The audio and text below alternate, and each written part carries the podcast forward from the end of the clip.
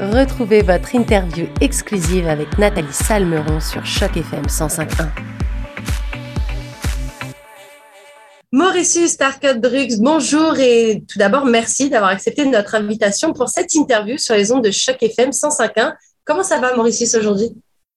Merci pour cette invitation. Là, je suis, euh, je vais bien. Je suis arrivé à Berlin euh, pour présenter cette soirée notre film ici. Euh, et oui, je suis un peu euh, toujours en train, mais là, maintenant là, je suis prêt pour parler.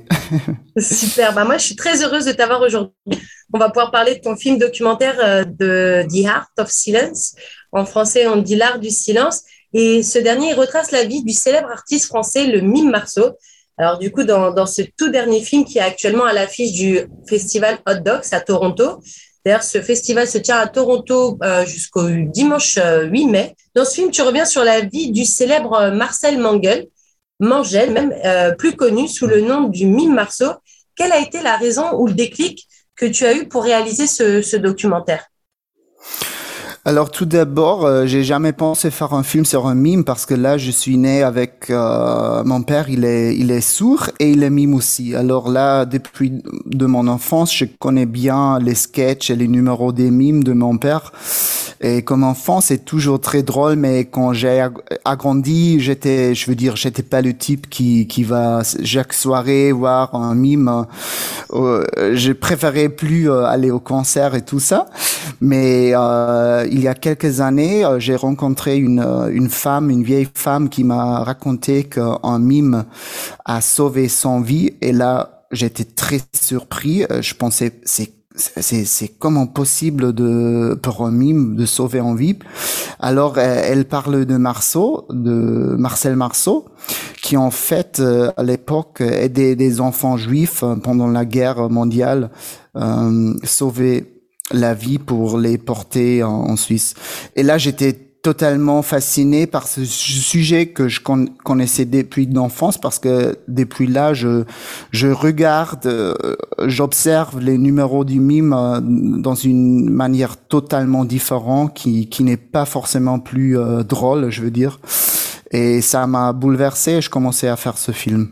Justement, alors du coup, tu t'en as parlé dans, dans ce film, on retrouve certains membres de la famille de Marcel Marceau. Donc, on, voit ses mhm. filles, on voit euh, son ex-femme, on voit également son petit-fils, Louis Chevalier. Mhm. Mais c'est pas tout, puisque du coup, il y a, il y a ton père qui joue, enfin, qui participe à, à ce documentaire.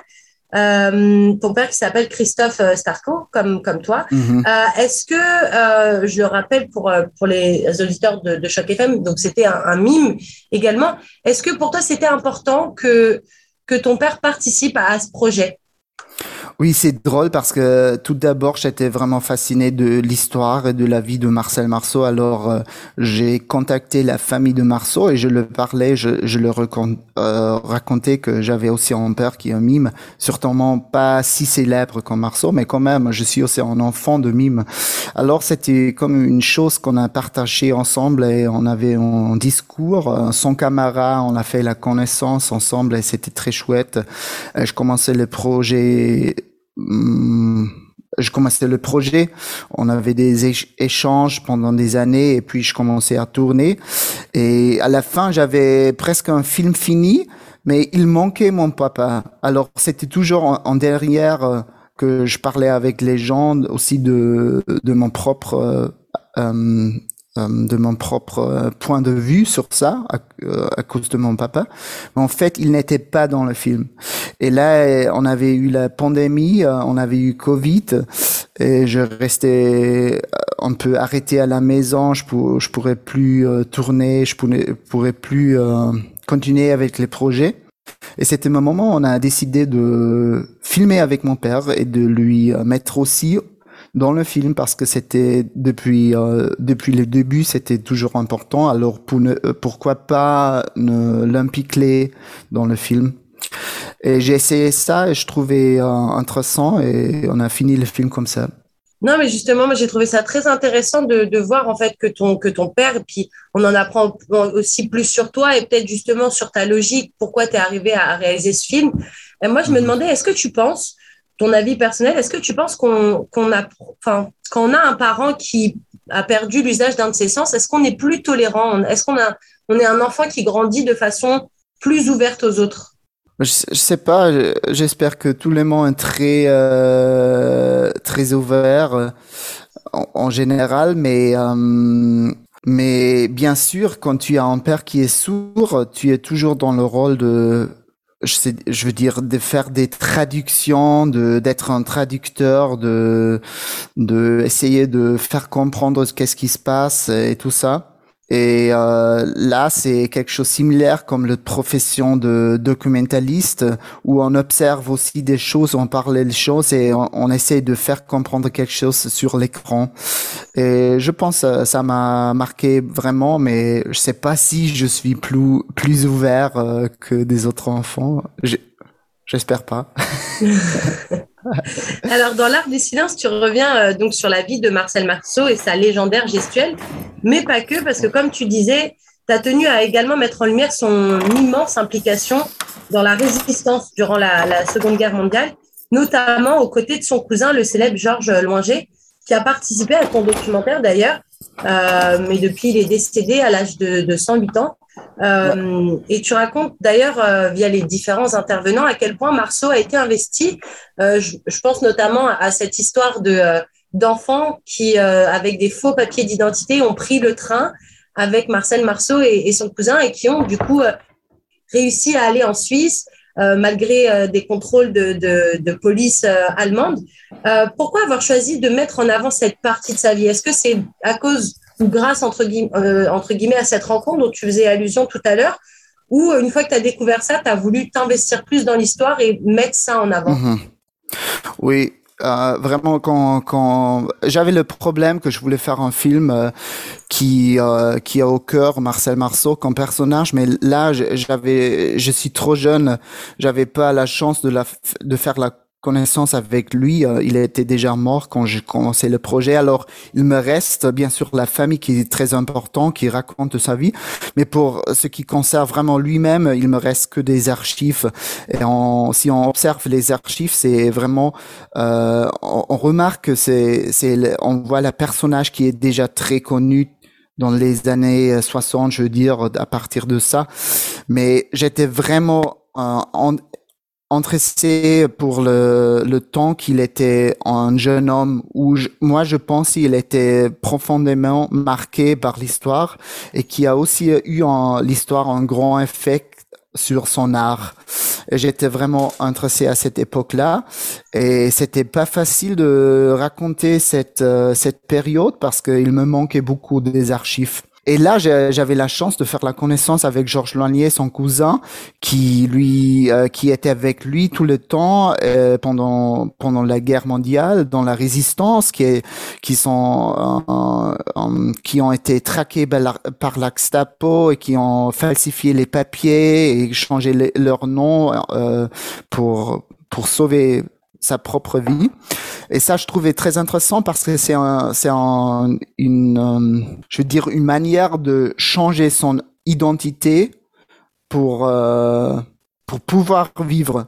Et c'est comme un, une chose qui qui répète toujours Marceau parce que quand il devient très célèbre, il invite aussi un nouveau personnage, il, il aussi change son personnage il devient un bip. Alors, euh, il y a toujours cette idée de transformation, de euh, trouver un autre personnage, de trouver une autre identité, se développer aux, imaginaires. Et ça m'a, ça m'a vraiment touché, intéressé. Et euh, je cherchais des autres protagonistes qui sont encore vivants où j'avais le sentiment que c'est la même forme formule que qu'il y a des personnages qui aussi cherchent une moyenne d'échanger euh, l'identité euh, avec euh, l'art du silence oui alors justement tu fais allusion au travail de recherche que tu as dû faire on se demande justement combien de temps ça t'a pris pour pouvoir réunir autant, parce que dans, dans ton film, c'est vrai qu'on voit beaucoup de, de passages où il est notamment à l'étranger, il parle de spectacles qu'il a fait devant les soldats pour la guerre du Vietnam. Il y a un gros, gros, gros travail d'archives. Combien de temps ça t'a pris et comment tu as pu t'organiser pour, pour réaliser tout ça? Oui, c'est difficile parce qu'il y a vraiment beaucoup beaucoup d'archives, mais c'est pas facile de trouver vraiment l'archive qui qui est important pour mon film. Alors j'avais vraiment euh, une grande un grand soutien par euh, par la documentaliste Hélène Singh en France qui qui a vraiment fait une grande recherche pendant une année euh, pour trouver tous les archives. Et c'était vraiment des heures et des heures. J'ai vu et aussi euh, j'avais des autres documentalistes qui m'ont aidé pour euh, pour trouver le matériel mondialement. Et là j'ai fait la choix pendant pendant euh, pendant le montage du film. Alors, c'était pas forcément que je trouvais, tu vois, je cherchais des moments où je trouvais oh, c'est chouette, ouais, je prends ça. Non non, pas du tout, mais je trouvais vraiment intéressant où par exemple, il y a une scène où Marceau, il rencontre dans l'archive son petit-fils euh, actuellement. Alors, il y a un montage entre son grand-père et entre Louis et Marcel Marceau et c'est une rencontre entre un archive et un film qui est tourné aujourd'hui. Et je trouvais vraiment intéressant de mettre ensemble les les ex, euh, comment dire les lignes de temps différentes et de mélanger les temps et, et de faire euh, rencontrer les gens même s'ils ils n'ont pas fait la connaissance en vraie vie. Bah, justement, je, je reviens sur une des archives euh, parce que ça m'a étonné moi-même. À un moment donné, on voit euh, Marcel Marceau et Michael Jackson euh, deux, deux, grands artistes. Pourtant, euh, peut-être, bah, comment en fait, peu sont les gens qui, qui savaient que l'idée du moonwalk, du mythique même moonwalk de Michael Jackson, bah, venait en fait de la gestuelle si atypique de, de Marcel Marceau. Euh, pourquoi tu as décidé de, mettre cette archive euh, dans ton film? Oui, j'étais vraiment curieux. Qu'est-ce qui se passe avec l'art du silence? Qu'est-ce qui se passe avec le mime aujourd'hui? Parce que c'est, je, je, dois dire, c'est pas forcément très en vogue euh, d'être un mime aujourd'hui, mais à l'époque, c'était vraiment, euh, je sais pas, dans les années 70 ou quelque chose comme ça, il y avait plein de gens qui font des workshops de mimes euh, et en, beaucoup des élèves. Il y a beaucoup de cinéma silencieux aussi. Je pense à Chaplin, ouais. peut-être toute cette Oui, c'est ça, c'est des origines là-bas. Mais je, me suis vraiment demandé qu'est-ce qui se passe avec le mime aujourd'hui. Et là, j'ai essayé de trouver des traces. Euh, qui sont plus euh, actuelles et une trace c'est vraiment fort que euh, Marceau a vraiment inspiré Michael Jackson et aussi la, la culture pop moderne et c'est vraiment Michael Jackson qui aime euh, le numéro de Marceau qui s'appelle Marcher contre le vent quelque chose comme ça, Walking Against the Wind, euh, comme lutter euh, contre le vent, marcher contre le vent. Et c'est vraiment, il, il marche, il marche, il est en le vent, mais il peut plus avancer. Et pour moi, c'était évident que ce numéro, il veut dire, il lutte contre un, une force très, très brutale et très grande. Pour moi, c'était toujours un contexte historique. C'était les nazis, l'invasion de, des Allemands en France qui ont aussi tué son père et qui, qui lui, qui ont marqué sa vie profondément. Mais pour Michael Jackson, c'était vraiment un mouvement très, euh, très chouette. Et quand, quand Michael Jackson fait le même mouvement, mais euh, l'autre, euh, je sais pas comment dire en français, l'autre. Euh, euh, Lui, en fait, il... il marche à l'envers, en fait. Oui, c'est ça, à l'envers, je voulais dire. Oui, quand il marche à l'envers, c'est c'est vraiment c'est le moonwalk. Et là, c'est très bizarre parce qu'ils ont fait la connaissance et, et on va dans un, un, archive dans le musée des Tissons comme deux figures qui sont un peu arrêtées là. Et oui, je trouvais ça très intéressant. Une autre chose qui est très très intéressante dans, dans ton film, c'est la musique. Euh, il y a beaucoup de, de, moments où la musique, en fait, parle d'elle-même. Euh, je pense notamment à toutes les fois où on voit des images d'archives du, du, mime, puisque le but du mime, c'est de ne pas parler. Et tous ouais. ces moments silencieux ne le sont pas, en fait. On, on a beaucoup de. Moi, j'ai senti beaucoup d'émotions, en fait, en regardant ton film. Et limite plus dans les moments où il n'y avait aucune personne qui parlait, parce que je trouvais que la musique était. Euh, bah, elle prenait au trip, en fait. Donc, comment tu as, as, travaillé sur la musique de ton film? Quels ont été tes choix pour euh, placer certains, certains sons plus que d'autres? Mm -hmm. Oui, c'est une question intéressante. Moi, moi, j'ai, euh, pourquoi je fais le cinéma? Moi, j'ai des origines euh, musicales. Je fais beaucoup de bruitage pour le film. Alors, quand j'avais eu cette archive de Marson, on doit dire, beaucoup des archives ont pas de son, ou quelquefois ils ont des sons, mais on sent une musique horrible, je sais pas. Et quand on met ensemble les archives pour raconter une chose, on n'a pas vraiment le son, je, je, dois reproduire le son. Et ça, c'était pour moi vraiment une chance de d'entrer la peau de Marceau parce que je mettais son vesto et je faisais faisait des bruitages pour lui donner une vie, tu vois. Quand tu, euh, quand tu respires, tu respires fort, tu respires avec une tristesse et tout ça. Alors tous les, les euh, le bruitage et tout le son dans le film, c'est, on a travaillé beaucoup pour euh, pour raconter euh, sans parole, je veux dire. Et ça, c'est en force au cinéma, je trouve, qu'il faut pas seulement raconter avec l'image, mais aussi avec le son. J'aime bien faire ça.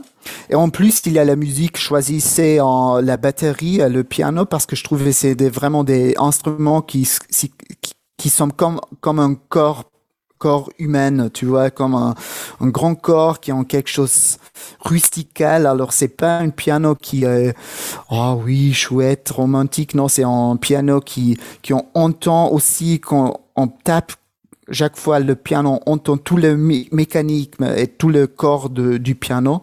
Et on essaie de faire un soundtrack qui, qui correspond à la vie intérieure comme un mime et qui, bien sûr, transporte euh, les, les émotions. Alors sur chaque FM, tu sais qu'on aime bien mettre en avant la, la, diversité de la francophonie. Alors nous, on est à Toronto, donc du Grand Toronto, mmh. mais, mais d'ailleurs, euh, toi, tu as la chance de parler plusieurs langues, dont le, dont le français.